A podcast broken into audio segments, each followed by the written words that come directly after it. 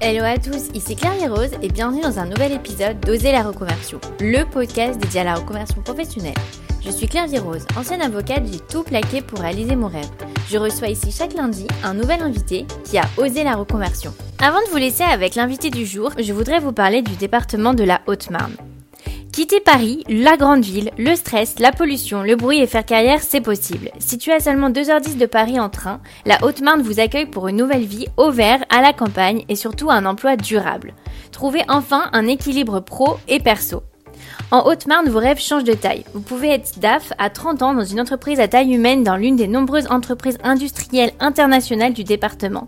Et surtout, vous offrir une maison de caractère avec jardin à proximité du centre-ville pour le prix d'un studio parisien. Le département de la Haute-Marne facilite votre installation, maison, crèche, école et accompagne et finance l'entrepreneuriat dans le département. La Haute-Marne respire et inspire. Renseignez-vous dès maintenant sur les accompagnements possibles pour s'installer en Haute-Marne et y lancer son entreprise sur www.respirer avec un z-inspirer avec un z.com. Je vous mets le lien dans la description de l'épisode. Aujourd'hui, j'accueille dans Oser la reconversion Caroline Jaillon. Après avoir travaillé dans la stratégie retail pour les cosmétiques de luxe pendant 10 ans, Caroline est devenue artiste peintre à son compte. D'abord make-up artiste, Caroline se fait repérer par une agence pour qui elle travaille. Elle passe de l'autre côté, comme elle le dit, et travaille dans la stratégie retail des marques de cosmétiques de luxe. Elle accompagne de grandes marques telles que Cartier, Guerlain, LVMH dans leur stratégie de développement en France et également les marques qui souhaitent s'y implanter. Elle sélectionne les distributeurs, forme les équipes, crée les événements pour les nouvelles collections. Depuis petite, Caroline est très créative. Elle tient cela de sa grand-mère. Passionnée par les couleurs, elle peint des tableaux d'art abstrait. Son entourage lui demande de faire des toiles. Elle les partage sur Instagram et petit à petit la demande augmente. Le bouche à oreille fait son chemin. Le déclic pour se lancer à temps plein, un coup du destin. Elle est victime d'un licenciement économique dans l'agence où elle travaille suite au Covid. Elle décide alors de se lancer dans sa passion à temps plein, encouragée par son entourage. C'est, selon elle, les autres qui ont pris la décision pour elle, car ils croyaient plus en son talent qu'elle-même. Alors avec Caroline, on a évoqué sa carrière dans les cosmétiques de luxe, le monde de l'art qui semble inaccessible, comment fixer ses prix, trouver ses clients, comment surpasser le syndrome de l'imposteur et ses conseils pour les mamans célibataires. Mais je vous en dis pas plus et laisse place à ma conversation avec Caroline. Bonjour Caroline, bienvenue dans Oser la reconversion. Je suis ravie de t'accueillir. Merci, bonjour Clévie, merci de, m'accueillir pour ton podcast, de m'avoir invité. Alors, est-ce que tu peux nous dire quel est ton métier actuel? Alors, actuellement, je suis peintre, je fais mes propres tableaux et je fais de la commande sur mesure. Alors, j'ai trop trop hâte d'en savoir plus parce qu'il y a un peu la vision de l'artiste avec la vie bohème et ça n'a rien à voir avec ton, premier métier. Est-ce que tu peux, tu nous raconter? Ah non, effectivement, on n'y est pas du tout là. C'était pas la vie bohème. J'ai un parcours un peu atypique en fait. Moi, j'ai travaillé 10 ans dans les cosmétiques de luxe. Donc, en fait, j'ai accompagné des marques, euh, soit qui étaient déjà implantées euh, en France, comme euh, Cartier, Guerlain, tous les groupes que tu connais, LVMH, Kerings, etc., dans leur stratégie de développement. Ou bien j'accompagnais des marques justement, euh, toujours en cosmétique, euh, qui voulaient s'implanter sur le territoire français, qui n'y étaient pas. Donc euh, comme la marque de K-Beauty La Neige, que tu connais peut-être, la marque Make-up Pat McGrath, voilà, c'est nous qui, qui, les avons lancés ici en France. Et donc, avec leur budget, je devais préparer euh, une, stratégie retail, euh, sélectionner les distributeurs, donc comme les galeries, le bon marché, les Sephora, etc. Euh, créer les équipes, les former, les encadrer, analyser l'ensemble des performances et trouver des leviers pour pour les booster, tout simplement. créer des événements lorsqu'ils lançaient des nouvelles collections, des choses comme ça. Aller aux appels d'offres, voilà. Et est-ce que c'était du long terme ou c'était du one shot euh, Tu les accompagnais par exemple juste pour le lancement et puis ensuite euh, voilà c'est terminé ou, ou c'était Non non il y avait un suivi. 100% des clients avec qui j'ai travaillé, euh, j'ai travaillé avec eux pendant plusieurs années. Bah, la dernière c'était Pat McGrath donc c'était du lancement jusqu'à mon départ il y a pas très longtemps. mais sinon j'ai travaillé je sais pas je crois 5 ou 6 ans pour cette cette agence et en général mes partenariats avec eux ont duré autant d'années que ce que j'étais là. Et comment c'était l'environnement euh, Parce que c'est vrai que c'est un monde qui fait rêver, mais on se dit en même temps ça peut être un peu le diable s'habille en Prada. comment c'est? Euh, Je crois que le diable s'habille en Prada, effectivement, c'est très propre euh, à la mode. J'ai vu quelques spécimens comme ça aussi dans les cosmétiques de luxe, certes, parce que bon, voilà, c'est un univers euh, parfois un peu de requin. Euh, c'est vrai, le luxe c'est comme ça, mais franchement, euh, j'en retiens que du bon. C'est fantastique, c'est merveilleux. Déjà, on rencontre des artistes, des vendeurs, des passionnés, des créatifs, des, enfin tous les métiers euh, sont passionnants. Ensuite, on participe pleinement à parfois l'essor d'une marque, parfois euh, on apprend toute l'histoire.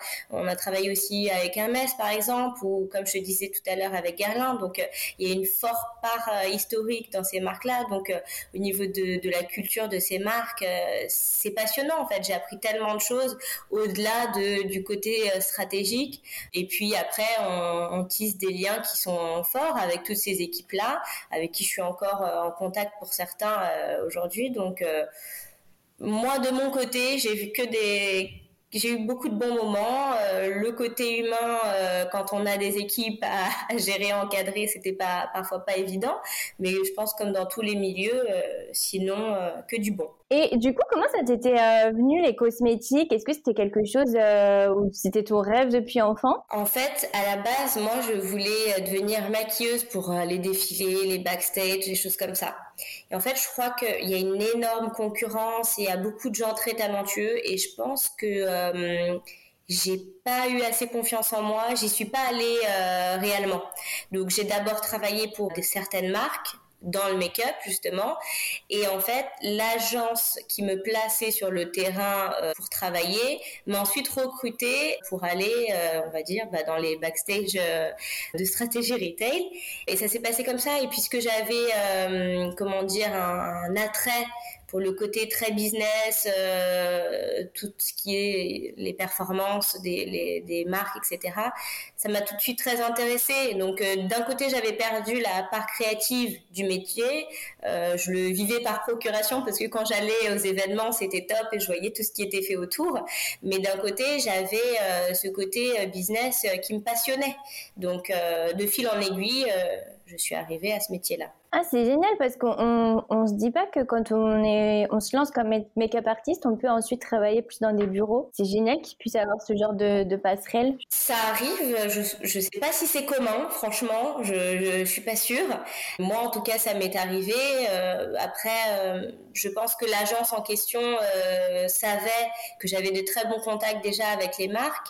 Et pour les marques, c'était certainement un atout d'avoir un interlocuteur, euh, une interlocutrice en l'occurrence, à l'agence qui savait comment ça se passait déjà sur le terrain, donc qui allait pouvoir les aider à se développer, alors que moi-même j'avais été sur le terrain avant et je connaissais donc euh, tous les tenants, les aboutissants, les problèmes qu'on pouvait avoir, euh, les choses à régler, et puis même lorsque j'ai créé mes équipes, je, je, les comprenais, le discours était facile parce que j'avais été à leur place avant. Et qu'est-ce qui t'a le plus plu euh, dans, dans, ta carrière euh, dans le retail de luxe? Il y a plein de choses. Je pense que c'était, comme je te disais, le fait de... En fait, on a l'impression quand on rentre... Euh, je sais pas, quand on voit toutes ces marques, euh, parfois pour ceux qui qui s'y connaissent pas vraiment euh, en make-up ou en culture, on va dire de, de la beauté, voilà, on se dit ok, je suis perdue c'est toutes les mêmes marques, c'est toutes les, tous les mêmes produits. Euh, je, je sais pas où aller, je sais pas quoi faire.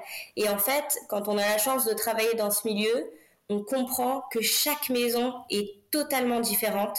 L'histoire est passionnante pour les maisons qui sont historiques et pour les nouvelles aventures, toutes les nouvelles marques émergentes, etc. Euh, chacun a son histoire, sa façon de penser, euh, la beauté, sa façon de mettre euh, la femme en avant. Et en fait, j'ai trouvé, je me suis nourrie vraiment de toutes ces histoires. Et voilà, c'est chacun avait son image pour moi, c'était passionnant d'apprendre et de justement créer toute une euh, stratégie retail, mais aussi euh, créer leurs équipes, les former euh, en respectant l'image et les attentes de chacun. Je crois que c'était, je crois que c'était ça qui était passionnant pour moi. Et ça s'était passé comment avec tes parents quand, tu as voulu être make-up artiste? Parce que c'est pas forcément évident aussi jeune. Ouais, exactement. En fait, ça s'est très bien passé avec mes parents parce que j'ai eu des parents qui ils m'ont laissé totalement libre, euh, que ce soit sur euh, les études ou la vie en général. Je, pour être honnête, je, je crois que j'ai fait tout ce que je voulais quand je voulais. Donc, euh, je savais ce qu'il fallait que je fasse ou pas. Euh, j'avais des limites. Il n'y a pas de problème. J'étais quand même sérieuse dans mes études, etc. je faisais pas de grosses bêtises, on va dire. Et du coup, je pense qu'en en donnant, donnant, ils m'ont laissé faire ce que je voulais. Donc, quand je leur ai parlé de ça, il n'y a eu aucune réticence, rien du tout. Je pense que euh, avaient confiance en moi sur le fait que j'allais faire quelque chose. ils savaient pas quoi, mais j'allais certainement faire quelque chose. Après, ce qui est marrant, c'est que par contre, j'ai eu beaucoup de réticence de la part de mes professeurs. C'est-à-dire que quand j'ai dit ça après le bac, etc., euh, bon, j'ai fait euh, deux ans après le bac, et à ce moment-là, tous les professeurs, franchement une, une grande majorité, m'ont dit voilà c'est gâché, euh, tu devrais pas faire ça, c'est gâcher un potentiel, tu sais pas où tu vas et donc j'ai eu beaucoup de réticence à ce moment-là, mais bon j'ai été soutenue par ma mère, donc elle m'a laissé faire, mon père aussi, donc j'y suis allée. C'est vrai que souvent c'est les profs finalement, parce qu'en en fait ils continuent un peu leur truc de faut faire des études parce que eux sont là-dedans en fait, pour eux c'est plus important. Ouais, je leur en veux pas. Après c'est vrai que c'est dommage parce que T'as des gens qui sont pas forcément passionnés par l'école et s'ils ont un projet euh, qui est réaliste euh, soyons honnêtes, parce que maintenant, tu as plein de gens qui veulent arrêter l'école euh, pour euh, sans savoir quoi faire après. S'ils ont un projet qui est réaliste et qui travaillent vraiment de, pour le réaliser, pourquoi pas les pousser quoi que même si c'est du créatif, le créatif, ça a fait de réussir beaucoup de personnes. Donc, je, je suis désolée qu'on s'en rende pas davantage compte au moment des études. Et alors, pour revenir à, à ta carrière, du coup, dans le retail de luxe, quel budget il faut, par exemple, si on veut lancer une nouvelle marque et tu vois faire vraiment un grand coup de com' Tu penses qu'il faut, il faut quel budget à peu près? Alors, c'est impossible de répondre à cette question parce que, euh, en fait, moi, j'avais des budgets euh, que je vais pas communiquer évidemment, mais en tout cas qui ne concernait que le retail. C'est-à-dire, j'avais le budget pour te dire, ok, si tu veux être présent dans, euh, je sais pas, 30 Sephora, admettons, ou si tu veux faire un grand podium euh, aux Galeries Lafayette Haussmann, ça coûte tant. Voilà ce que ça coûte pour le magasin, voilà ce que ça coûte pour les équipes, voilà ce que ça coûte pour nous de les former, etc. Mais je ne m'occupais pas du tout de la partie communication, comment ils communiquaient sur les réseaux, euh, comment ils communiquaient, de, je sais pas, dans la presse, les choses comme ça. Donc c'était des budgets qui étaient complètement séparés. D'un côté, je pense qu'il faut un gros budget parce que maintenant il y a énormément de marques, etc. Et d'un autre côté, je peux avoir tort en disant ça parce qu'on a vu plein de marques émerger avec peu de budget, simplement une part, euh, on a la chance maintenant d'avoir euh, euh, les réseaux sociaux, les choses comme ça, et on a des gros mastodontes qui sont parfois concurrencés entre guillemets par des petites marques émergentes qui sont arrivées parce que leurs produits étaient très bons et qu'ils avaient une communauté très engagée qui les a fait connaître. Et, et, alors pour parler de ta passion pour la peinture, comment ça t'est venu? J'ai toujours aimé dessiner. En réalité, c'est c'est pas que j'aime dessiner, c'est que j'aime mettre la couleur dans les dessins. Donc euh, quand j'étais petite, j'ai fait quelques cours de dessin, euh, voilà, sans plus. D'ailleurs, euh, pour revenir à l'époque des études, j'ai fait art appliqué, mais j'ai pas du tout trouvé ma place, ni parmi les gens qui étaient en cours avec moi, ni dans les travaux qu'on me demandait qu'on me demandait d'effectuer. Donc j'ai abandonné le truc, mais j'ai toujours continuer à dessiner, à peindre, etc., sans forcément euh, le professionnaliser ou faire quelque chose ou aller plus loin dans cette euh, passion-là. Donc à l'époque, j'ai pas choisi cette voie pour les raisons dont, que je, je t'expliquais, mais voilà, je, je l'ai toujours eu au fond de moi et, euh, et a pris une place plus importante. Quand j'ai commencé à faire euh, deux, trois tableaux pour chez moi parce que je trouvais rien euh, qui me plaisait forcément, euh, soit dans galerie, soit sur internet, etc. Donc j'ai fait ce que je voulais. Et puis quand j'ai eu une amie qui m'a commandé un tableau, c'est là que tout a commencé. Oui, parce que peut-être tu peux expliquer un peu quel type de tableau tu fais, parce que c'est vrai que quand on pense à toutes les études d'art appliqué, je pense qu'il y a un côté très académique avec euh, bien faire les formes, bien dessiner. Euh, peut-être, est-ce que tu peux décrire un peu ta peinture, même si c'est pas forcément évident euh, à l'oral? Non, non, c'est, en fait, déjà, je suis tout à fait d'accord avec toi parce que, si tu veux, certainement, je me, je me suis pas lancée avant parce que j'avais un peu le, ce qu'on appelle le syndrome de l'imposteur. Je me disais, regarde, moi, j'ai pas fait toutes ces études, j'ai pas tout appris, je, je sais pas forcément de quoi je parle, alors que finalement, quand je peignais, je, bon, tu sais, la beauté, c'est très subjectif, hein, mais euh, je trouvais ça beau et ça plaisait euh, autour de moi, donc finalement, je, m'y suis lancée. En fait, moi, j'ai fait pendant euh, toute l'année dernière des commandes sur mesure. C'est-à-dire que c'était très éclectique. En fait, on me demandait, voilà, est-ce que tu peux faire ce portrait, est-ce que tu peux faire ce paysage, est-ce que tu peux faire cet abstrait? Donc, je ne faisais pas de reproduction de, tableaux déjà existants, mais je m'en inspirais et je créais ce qu'on me demandait. Et en fait, ça a été un point fort, un point positif parce que ça m'a permis de me former à plein de styles et de trouver mon, style à moi. Et d'un autre côté, c'était un point négatif, entre guillemets, parce que moi, je n'avais pas ma propre image, j'étais pas reconnaissable. Donc aujourd'hui, mon style à moi, euh, c'est ce qu'on appelle l'abstrait, donc ça représente rien dans la forme entre guillemets, si je peux expliquer ça euh, comme ça. Euh, mais j'en reviens à, mon amour pour les couleurs en fait.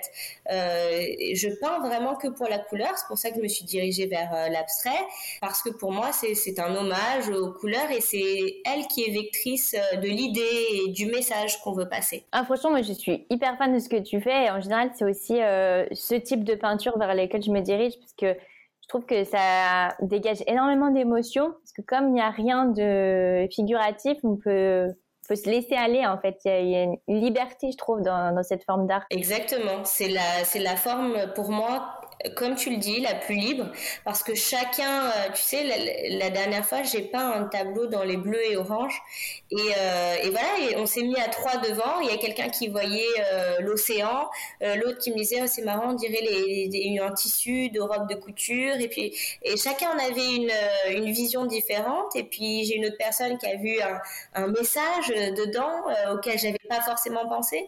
Et donc quand on se prend à, à rêver, à essayer de comprendre euh, la, peinture et, se mettre devant le tableau et se dire à chaque fois je vois quelque chose de différent, un détail euh, et puis ma vision de cette peinture c'est ça. Je, pense que c'est c'est ce qui me plaît dans l'abstrait vraiment. Et, tu viens d'une famille euh, artiste? Pas du tout. Je viens de. Alors mon père était beaucoup plus axé business et ma mère n'est pas du tout artiste.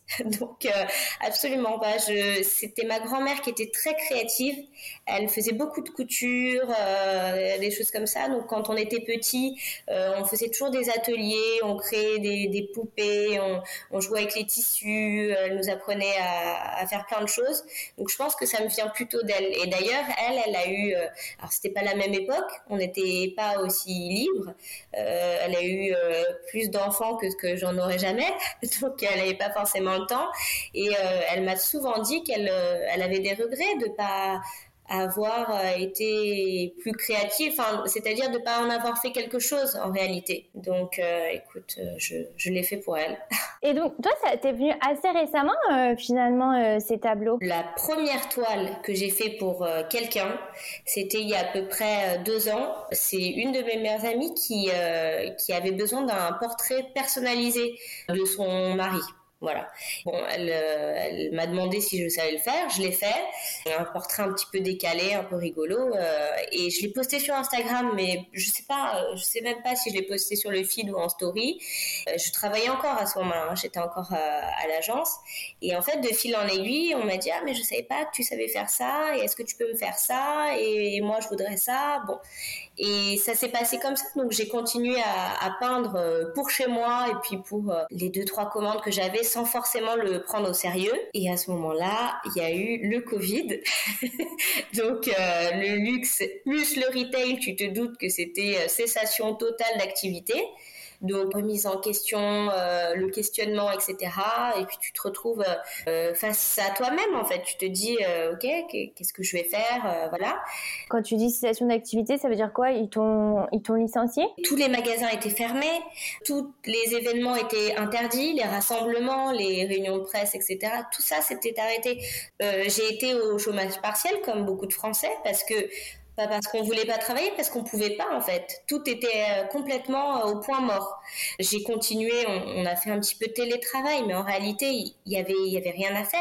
Donc euh, ça a continué comme ça, et finalement, à force d'être confiné, même quand le confinement était terminé, la reprise d'activité, elle a été longue. Donc je suis restée encore soit en télétravail ou en chômage partiel, etc.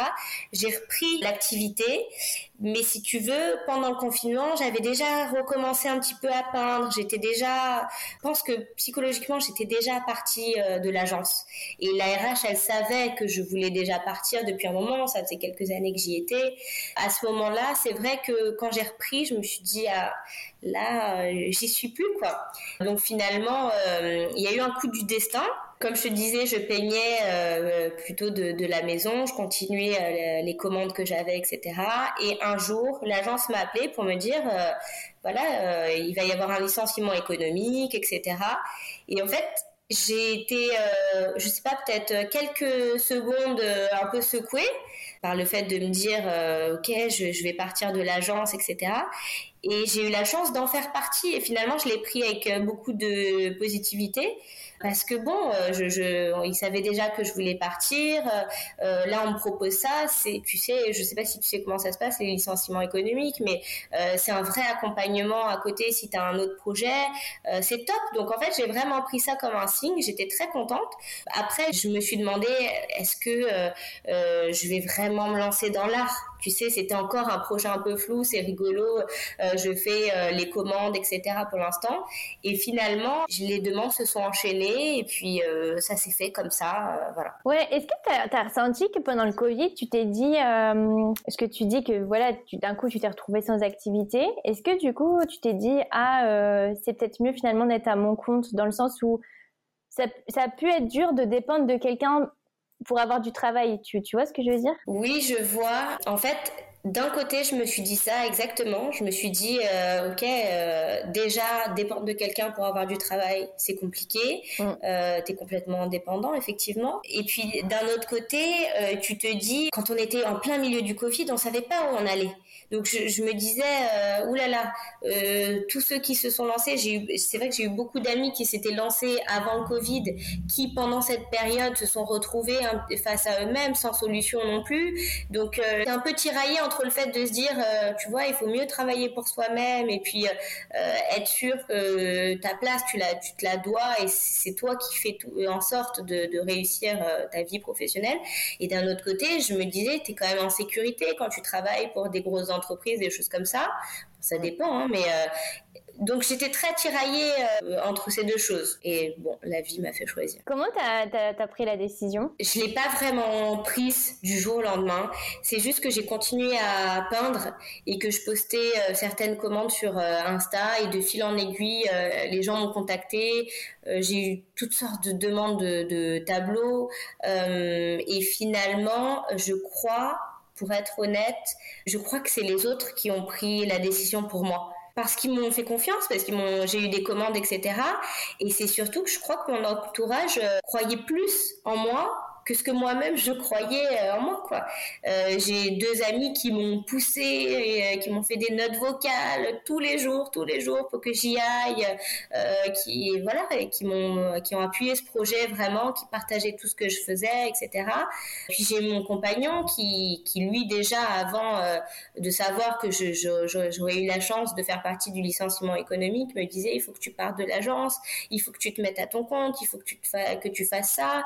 Je vais mettre tout en en, œuvre pour que tu commences cette activité dans les meilleures conditions. Et c'est ce qu'il a fait. Franchement, il, a tout fait pour euh, m'accompagner euh, là-dessus. Et donc, euh, je crois que c'est les autres qui ont pris cette décision pour moi et je, je leur en suis reconnaissante aujourd'hui. Ouais, c'est marrant que tu dis ça parce que justement, c'était exactement la question que je voulais te poser. Quand on fait des métiers aussi créatifs, on arrive à se dire, bon, j'ai la légitimité pour en faire euh, un travail. Et, et, finalement, toi, c'est venu des autres, en fait. C'est les autres qui t'ont dit, euh, ça, t'as tellement de talent, tu, tu peux en faire ton métier. Complètement. En fait, comme je te disais tout à l'heure, pour moi, euh, l'art, euh, c'était très inaccessible. Un monde fermé. J'avais pas la formation, j'avais peut-être pas l'image de l'artiste qu'on imagine, etc. Et tu sais, il y a une chose aussi qui est, qui est importante, c'est que moi, comme je le dis d'ailleurs, j'avais publié un, article sur le site euh, il n'y a pas très longtemps à ce sujet-là. Moi qui suis pourtant euh, créative, euh, artiste, etc., parfois j'étais, et d'ailleurs je suis toujours, incapable de comprendre l'art. Je me dis parfois, je, me, pose devant une œuvre d'art dans, un musée, une galerie, euh, etc. Et je n'arrive pas forcément à comprendre l'intention, le message, euh, la beauté ou l'utilité même de l'œuvre. Donc effectivement, je, me disais que j'étais peut-être pas, euh, j'avais peut-être pas les épaules pour faire pour faire ça. Et finalement, quand tu as un entourage qui te dit faut y aller, tu te rends pas compte, tu passes à côté de quelque chose, tu vois bien que c'est fait pour toi, etc. donc j'ai les mots d'un côté de ces deux amis qui m'ont beaucoup poussé et d'un autre côté j'ai les actes de mon compagnon qui a tout mis en œuvre, euh, qu'on a déménagé complètement une, salle de la maison pour en faire un grand atelier. Euh, il a mis tout en, œuvre pour que je puisse avoir un super site internet, etc. Je, le vois quand euh, quand on sort ou quand on est avec des gens, c'est lui qui me vend presque, alors que moi parfois j'osais même pas en parler. Donc ouais les autres euh, les autres ont fait ce, choix à ma place et m'ont aidé à à me dire que j'étais crédible quoi. Et comment tu as fait pour fixer tes prix? Parce que ça doit être super dur quand quelqu'un te dit euh, bon j'ai envie de t'acheter un tableau. Comment tu fais? Parce que l'art ça a aucun prix Exactement. Je sais pas si j'ai une vraie réponse. En réalité euh, moi j'ai j'ai j'ai pas les mêmes prix maintenant que quand j'ai commencé. Mais si tu veux j'ai fait des prix dans un premier temps qui étaient très accessibles. Euh, c'était plus en fonction du temps ou de la taille du tableau, en fonction du temps que je passais de, dessus. Vraiment, vraiment très accessible. C'est-à-dire que je faisais des, des, des, toiles moyennes qui étaient parfois en dessous de 500 euros, tu vois. Donc c'était simplement un complément de de revenus peut-être et puis je faisais ça pour m'amuser. Après quand ça a commencé à devenir plus sérieux déjà tu achètes du matériel d'une autre qualité qui coûte beaucoup plus cher ne serait-ce que les toiles ou la peinture en question etc donc j'ai davantage fixé mes prix en fonction euh, de ça en fait du matériel que j'utilisais du temps que je passais. Je passe plus le même temps sur les toiles euh, moi en plus je j'adore les très grands formats.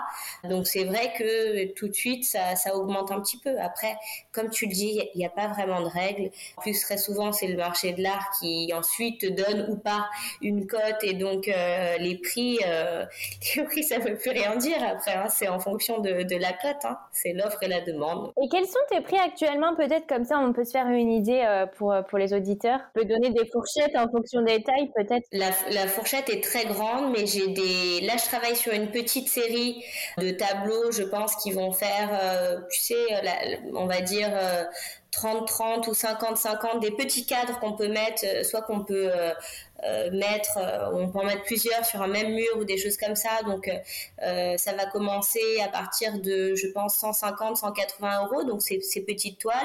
Et tu as des grandes toiles qui font, je sais pas, peut-être je, te donne des tailles approximatives parce que parce qu'il y a plein de tailles. 114, 136 ou bien des 130, 130, des choses comme ça, donc beaucoup plus grandes, qui sont autour de 800, 1000 euros. Et ensuite, j'ai fait euh, des beaucoup plus grandes euh, qui ont qui étaient autour de 1500 2000 euros voilà en général je dépasse pas 2000 euros 2000 euros ça a été vraiment pour des, des très grandes toiles et un travail important Euh, même si euh, j'ai vu des, des, tailles de des tailles de toile se vendre euh, beaucoup plus cher, je me dis que voilà, j'en suis au début, j'ai encore beaucoup de choses à apprendre sur mon style, sur mon travail, donc j'y vais petit à petit. Oui, aussi, je pense qu'il y a un côté plus tu vends, plus tu te fais connaître parce que bah, les gens quand ils viennent dans les salons, ils se disent ah tu l'as acheté où? Et finalement c'est bien aussi d'être accessible au début. Oui, déjà effectivement. Euh, c'est intéressant d'être accessible parce qu'effectivement, tu touches euh, une grande partie de la population et de clients euh, potentiels. Après, c'est vrai que euh, idéalement, moi qui adore faire ces grands formats et je me sens vraiment dans mon élément, si dans le futur j'arrive à faire beaucoup plus de grands formats, à vendre un petit peu moins, mais à ne faire que ces grands formats, je, je serais très heureuse aussi. Et comment tu trouves tes clients? C'est uniquement sur Instagram? C'est beaucoup, beaucoup de bouche à oreille. Euh, c'est vrai que quand, euh, voilà, à chaque fois que je vais quelque part, j'essaye de laisser des cartes, ou bien euh, j'ai de la chance d'avoir une petite communauté sur Instagram, mais en tout cas des clients très sympas qui ont beaucoup partagé ce que j'ai fait et donc qui m'ont ramené beaucoup d'autres clients. sur Insta, évidemment, c'est un réseau social top pour la visibilité, surtout quand tu es artiste, parce que tu as quelque chose à présenter visuellement. Il faut, c'est à la base Instagram, c'était le, le réseau social pour la photo. Donc euh, là, en l'occurrence, euh, on est on est top pour la peinture. Donc euh, je communique majoritairement dessus et ce sont les deux canaux que j'utilise principalement, donc le bouche à oreille et Insta. Et après, je vends un petit peu sur les sites d'art en ligne. Donc il y en a plusieurs. Hein, il y en a plein. Je, me suis mis sur deux, trois galeries en ligne et je peux vendre aussi dessus. Tu peux nous donner les noms? Parce que c'est vrai que moi, je connais pas du tout les sites de galeries. Il y a Singular, il y a Art Majeur, il y a Art Actif. Euh, franchement, si tu tapes sur Google euh, Galerie d'art en ligne, il y a beaucoup de choses. Ils prennent beaucoup de commissions quand tu passes par ces sites? Il y en a qui prennent beaucoup, ouais. Tu as des, des, galeries sur Internet, comme ça, des galeries digitales euh, qui prennent... Il y en a qui prennent pas du tout de commission, d'ailleurs. Je sais pas si ça va durer ou si... Parce que c'est le début, peut-être, je sais pas qui ils ont fait ce choix-là et que plus tard il y a une commission qui va s'installer. Et tu en as qui prennent euh, ouais, une très grosse commission. Je crois que ça peut aller jusqu'à 40%. Est-ce que tu penses que c'est important quand tu es artiste de, de, de te faire un network, je veux dire, dans le monde de l'art? Tu vas connaître des galeristes euh... Au début, je me disais que pas forcément, parce que tu les vois, hein, toi qui utilises euh, beaucoup Instagram par exemple, euh, il y a vachement d'artistes, de dessinateurs, etc., qui ne vivent de leur art que grâce à leur communauté, grâce au contenu qu'ils créent. Ils se font euh, eux-mêmes artistes, vendeurs, communicants, etc. Et ça marche très bien comme ça en fait. Donc c'est pas obligatoire. Après, euh, là, j'ai parlé dernièrement avec une consultante euh, en art qui est d'ailleurs très intéressante et euh, on a évoqué le fait de, voilà, pour se professionnaliser en termes d'image, de code, de l'art, etc. C'est quand même intéressant et, et, utile d'avoir ce réseau de galeries. Et puis, c'est vrai que les galeries physiques, elles touchent une clientèle que sur les réseaux, tu ne toucheras tu as très peu de chances de toucher. Parfois, les collectionneurs, euh, ils n'utilisent pas forcément Instagram, même si ça se démocratise beaucoup et que maintenant, on sait très bien qu'on peut trouver beaucoup de talents émergents sur Instagram. Donc, euh, ils font eux-mêmes leurs recherches. Mais c'est vrai que euh, les galeries physiques, les consultants d'art, etc., c'est des personnes qui peuvent vraiment t'aider dans ton développement. Est-ce que ça t'intéresserait, toi, de, de, mêler un peu le luxe et l'art dans le sens par exemple vendre des tableaux à des hôtels de luxe, euh, tu vois, ou à des entreprises. Euh. Oui, d'ailleurs, euh, il y a des, marques hein, avec lesquelles on a collaboré à l'époque à l'agence qui sont très proches de l'art, comme Cartier qui a une fondation, comme Valmont qui est voilà qui, a un vrai goût pour l'art. Au-delà des marques, effectivement, moi je suis toujours très proche de ce monde du luxe. Il me quittera jamais. C'est quand on a travaillé dix ans pour le luxe, on, vit avec toute sa vie, dans, avec les codes, c'est tout ce qu'on aime. Donc effectivement, si un jour il m'arrive de collaborer, comme tu disais, avec un hôtel de luxe, avec une marque de luxe, etc franchement, ce sera un grand bonheur. Est-ce qu'il y a quelque chose qui t'a surprise euh, dans ta nouvelle vie euh, d'artiste? Quelque chose à laquelle tu t'attendais pas avant de te lancer euh, là-dedans? Je pense que c'est l'accueil des gens, quoi. Tu te dis, tu sais, même, je pense pas avoir de problème de confiance en moi, etc.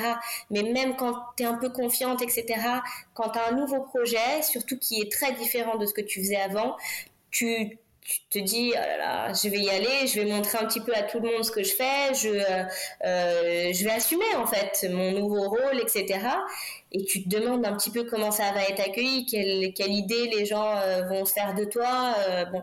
Et finalement, j'ai eu un accueil euh, top, quoi. Des gens que je connaissais pas, qui m'envoyaient plein de messages, c'est super, bravo, merci, enfin, voilà. Et, et, des gens que je connaissais qui m'ont, qui m'ont repartagé, qui m'ont dit, bah voilà, ça se voit, tu te, ça se voit que tu aimes ce que tu fais, on te reconnaît à 100%. Bon, j'ai, franchement, c'est cet accueil qui pour moi a été très positif et je me suis dit, ouais, les gens sont trop sympas, quoi. C'est, top d'être accueilli comme ça, euh, d'être, euh, d'être épaulé, euh, d'être partagé. voilà. D'ailleurs, j'ai écouté d'ailleurs le podcast que tu as fait sur Lise dernièrement. C'est vrai que dernièrement, je, je la connais pas, mais elle a partagé une de mes vidéos où j'expliquais l'art abstrait comme d'ailleurs tu me l'as posé dans les questions, donc c'est drôle qu'on en parle.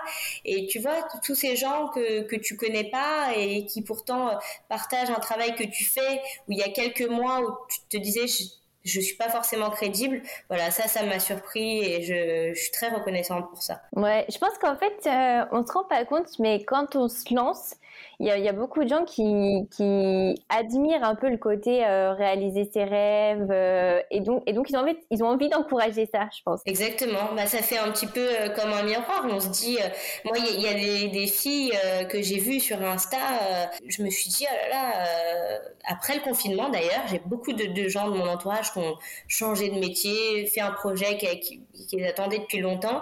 Je me suis dit mais c'est dingue, c'est super ce qu'elle fait, quelle chance, elle a l'air épanouie, etc. Et je me disais, bah, forcément, moi, quand je communique sur ma nouvelle vie, entre guillemets, peut-être qu'il y a deux, trois personnes euh, qui regardent ce que je fais en se disant la même chose et en se disant, bah, pourquoi pas Si elle l'a fait, moi aussi, moi aussi, je peux le faire. Et comment tu organises tes, journées aujourd'hui euh, est-ce que ça prend une grande place finalement la peinture? Parce que je me dis ça doit quand même être un peu fatigant, même physiquement, de, peindre. Alors les journées elles sont très dures à organiser. Pour être honnête avec toi, moi j'ai toujours eu un cadre très rythmé parce qu'en fait euh, j'avais euh, le travail, donc il fallait que je sois au boulot euh, vers 8h30, euh, voilà. Et puis j'ai une fille aussi qui a 10 ans, donc que j'ai, enfin je, je l'ai élevée seule, donc si tu veux c'était très très rythmé. les horaires étaient très fixe, euh, voilà. Et en fait, euh, donc dans un premier temps, quand tu travailles pour toi, il faut que tu arrives à t'organiser. Et j'ai eu beaucoup de mal au début, je, faisais un petit peu tout à la fois. Maintenant, je commence à prendre un rythme euh, normal. J'essaye de consacrer des journées entières à la peinture, c'est-à-dire que je, pour être honnête, je fais pas deux heures de peinture et après je vais m'occuper des réseaux ou d'acheter du matériel, etc. Si je commence une journée de peinture, il faut pas que je sois coupé. Parfois à 16 heures, je me rends compte que j'ai pas mangé à midi ou quelque chose comme ça, parce qu'en fait, euh, déjà, il y a un travail de matière. Des fois, si ça sèche trop vite, euh, après, je peux pas revenir sur les couleurs, sur les matières, etc. Et ensuite, euh, je sais pas comment t'expliquer, le créer la, peinture, ou d'ailleurs, je pense, c'est la même chose pour les gens qui écrivent des chansons ou des, choses comme ça. parfois, tu fais rien, tu es assis sur une chaise, mais tu travailles. Donc, parce que tu réfléchis à quelque chose, t'essayes de comprendre comment ça marche euh, et t'essayes de visualiser euh, le résultat. Donc quand je m'enferme dans mon atelier pour faire de la peinture, le soir je, ressors, je, suis très fatiguée. Je suis très fatiguée d'avoir peint alors que je suis assise sur un tabouret et que je peins. Mais, euh, mais voilà, et après le reste du temps, euh, j'essaye euh, de, de, le passer avec d'autres créatifs, donc des photographes ou des gens qui font de la vidéo pour arriver à, à avoir un petit peu plus tard du contenu pour les réseaux, d'aller voir les galeries d'art, effectivement, comme on disait tout à l'heure, comprendre le langage, me faire un réseau. voilà, donc c'est derrière, il y a, plein de choses qu'on n'imagine pas. Aller chercher tout le matériel qui est euh, pas du tout dans le quartier dans lequel j'habite, donc euh, voilà, il faut partir. Euh, bon, comme, comme tout le monde. C'est combien ton, ta répartition de ton temps? Je veux dire, ça prend combien de temps de peindre? Je veux dire, sur une semaine, par exemple ça, En fait, ça dépend des commandes. Quand j'ai une très grosse commande ou bien que j'en ai euh, plusieurs petites, effectivement, euh, tout le temps libre que j'ai, euh, je vais le passer à peindre 100% et puis tout ce que j'ai à faire plus tard, qui pourtant est quand même assez important et urgent, je vais le remettre à plus tard. Quand euh, j'ai un petit peu plus de temps, effectivement, je, passe quand même. Par exemple, il y a des moments où j'ai pas de commande. Bon là, dernièrement, c'est pas trop arrivé, mais euh, il y a des moments où j'ai pas de commande et je, vais quand même dans l'atelier parce que j'ai besoin de créer les tableaux, euh, mon style, mon image que je vais pouvoir vendre après sur sur les différents sites dont je t'ai parlé.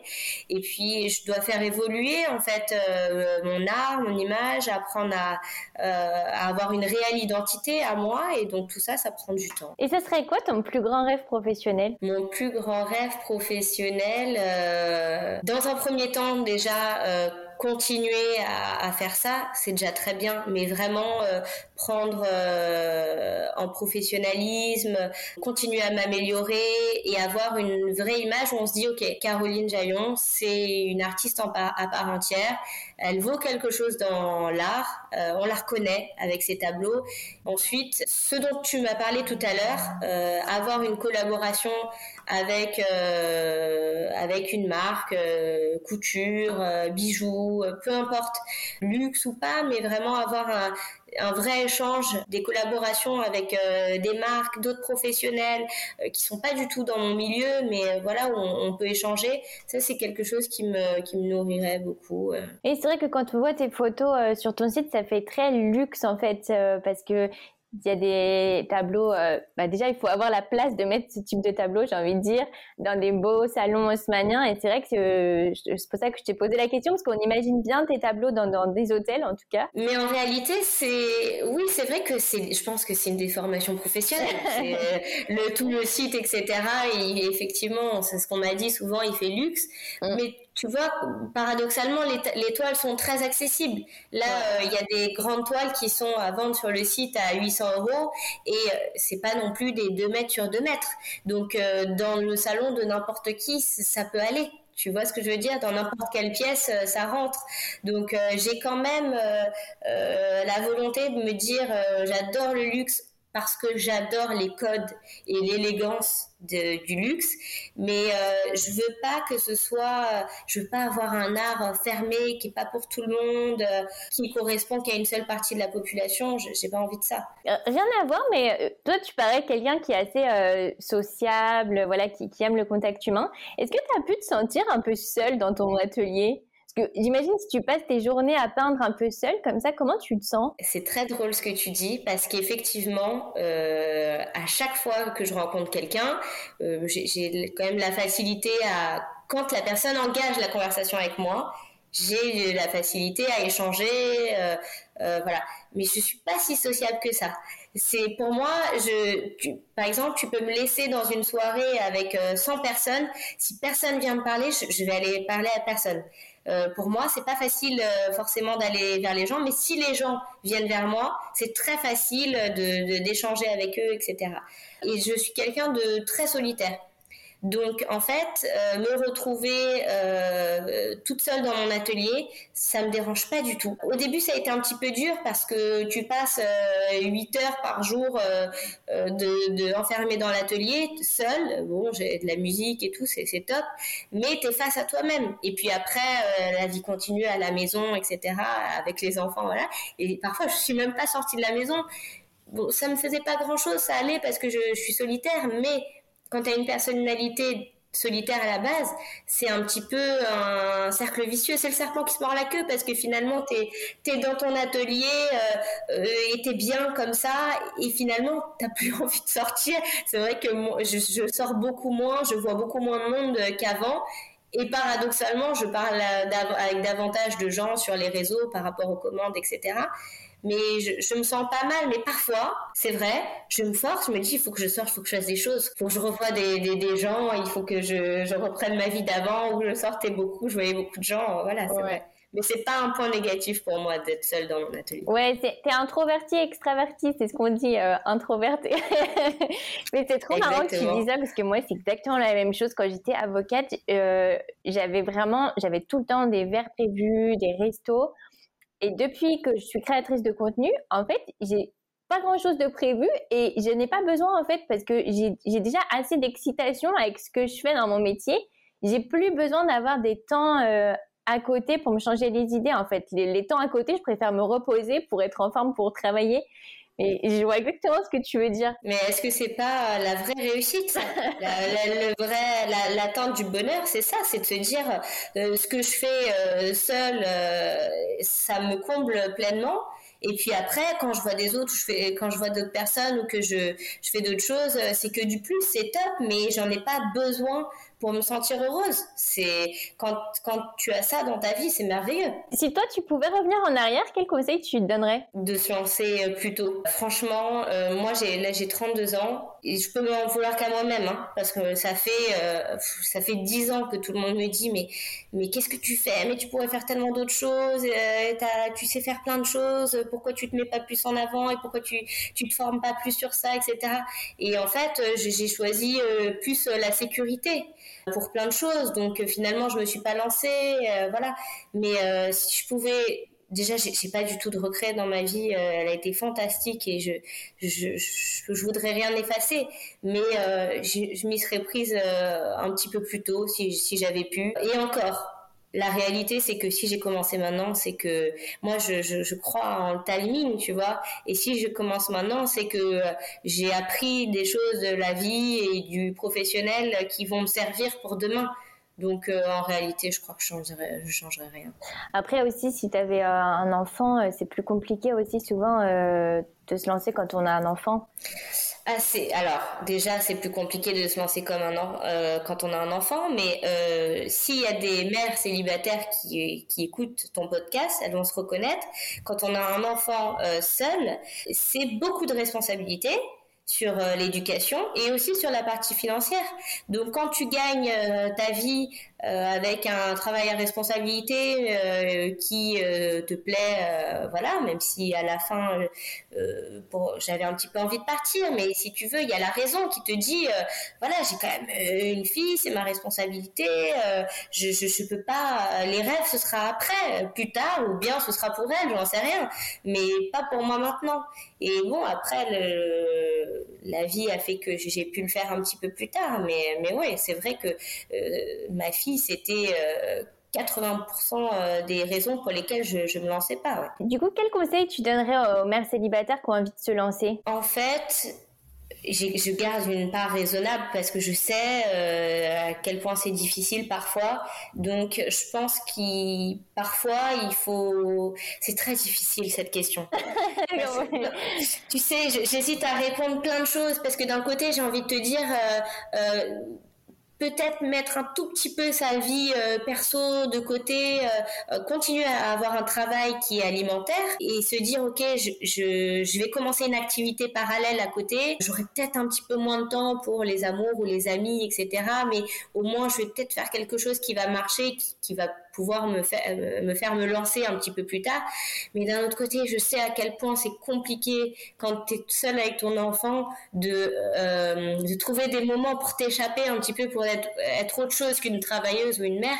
Donc c'est aussi compliqué. Il faut arriver à allier tout ça en même temps et, et on n'y arrive pas forcément. Donc c'est dur pour moi de, de donner des, des conseils. Mais en tout cas, euh, si elles ont un rêve, il faut qu'elles arrivent à, peut-être j'essaie, euh, parce que moi j'avais qu'un seul enfant, il y en a qui en ont plusieurs, de trouver un petit peu de temps pour essayer de le réaliser, au moins juste essayer. Parce que franchement, je, moi, j'aurais peut-être pas essayé, j'aurais eu des regrets, j'aurais eu, euh, à l'âge de ma grand-mère, le même discours que ce qu'elle a eu euh, envers moi, de se dire c'est dommage, j'aurais pu, j'aurais pu, mais au moins essayer vraiment. Je voilà. Mais c'est très dur de donner ça parce que comme conseil parce que je sais que c'est dur on n'a pas de temps. Parfois il n'y a pas d'argent. Parfois il y a je sais pas il y a, y a, des mères qui sont seules avec plusieurs enfants. C'est compliqué. Et pourtant elles rêvent elles ont beaucoup de talent.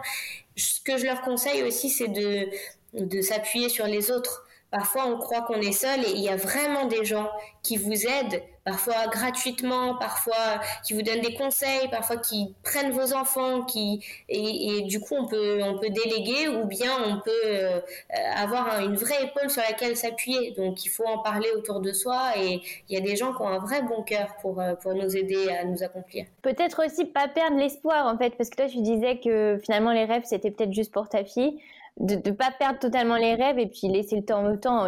Tu vois, si c'est dans 5-10 ans. Euh... Exactement. Franchement, il y a un optimisme qu'il faut jamais perdre parce qu'en réalité parfois on se dit ah bah voilà euh, tu t'imagines qu'il y a des filles qui se disent bah, euh, j'ai 20 ans c'est trop tard je peux plus être mannequin. Enfin tu vois le truc c'est n'importe quoi. Et puis tu as des filles qui, ont euh, j'ai mes amis autour de moi qui ont la trentaine et qui ont dit ah c'est trop tard j'aurais dû faire ça. Et puis j'ai d'autres copines qui ont 40 ans qui me disent c'est trop tard. Et puis à côté de ça tu as des femmes qui font une totale nouvelle vie à 50 ans. Les enfants sont, sont grands ou bien elles en ont pas eu et puis c'est leur choix c'est comme ça. euh, et puis elle, et puis je sais pas, elle se retrouve une nouvelle formation, une nouvelle vie, un nouveau métier, et puis elle change de pays, ou bien euh, elle se remarie, et puis euh, franchement, c'est jamais trop tard. Et on ne sait pas. Tu, vois, j'ai eu une conversation hier avec une amie. elle, me disait bon ben voilà, moi j'ai bientôt 40 ans, machin. Je me suis dit mais déjà c'est dans combien d'années? Et puis il y a combien d'années en arrière? Tant d'années en arrière, tu étais où? Tu te rappelles même plus alors que c'était qu'il y a, il y a que 5 ans en arrière. imagine tout ce que tu as fait en 5 ans.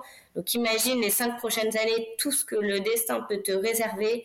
Franchement, euh, il y a trop de belles choses qui nous attendent dans la vie si on croit le timing et, euh, et la loi de l'attraction et tout ce dont on peut parler. quoi. Mais il, faut les développer, ces choses. En tout cas, il faut y croire et il faut précipiter les... Pas précipiter, mais en tout cas, il faut euh, croire qu'elles vont arriver et les aider à arriver. Voilà. Saisir les occasions aussi. Oui. Alors, dernière question, c'est toujours la question que je pose à la fin. C'est quoi pour toi une reconversion réussie? Une reconversion réussie, c'est celle euh, dans laquelle tu te sens à ta place.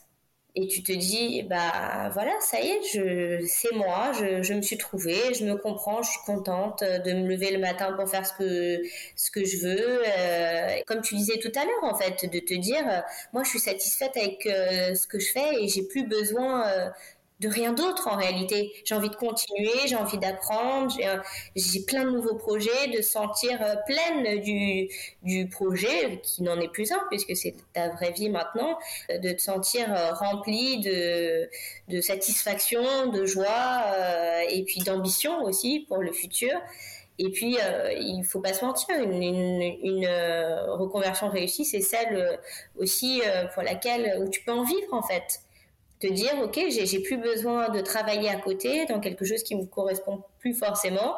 Je peux vivre de ça parce que je m'en suis donné les moyens et euh, est-ce que toi tu dirais que finalement de, faire de ta passion ton métier ça t'a donné confiance en toi? Je pose la question parce que j'ai l'impression qu'avant tu avais un petit peu peur de te lancer et puis finalement tu t'es lancé puis ça s'est fait tout seul un peu dans le sens où Parfois, en fait, on n'a pas forcément besoin de se prendre la tête en disant ah mais j'ai pas confiance en moi, je vais pas y arriver. Peut-être le faire et ensuite ça vient ensuite. J'ai connu quelqu'un il y a quelques années qui allait dans tous les sens et parfois je, me disais mais c'est pas possible, euh, il faut, faut, pas faire ça comme ça, il faut prendre le temps d'y réfléchir, etc. Il me répondait toujours il vaut mieux faire que par faire. Parfois, je, pense à ça et je me dis euh, au lieu de se poser les mille questions à se demander est-ce que je peux le faire, est-ce que je peux le faire comme ça, et puis est-ce que je vais réussir, etc.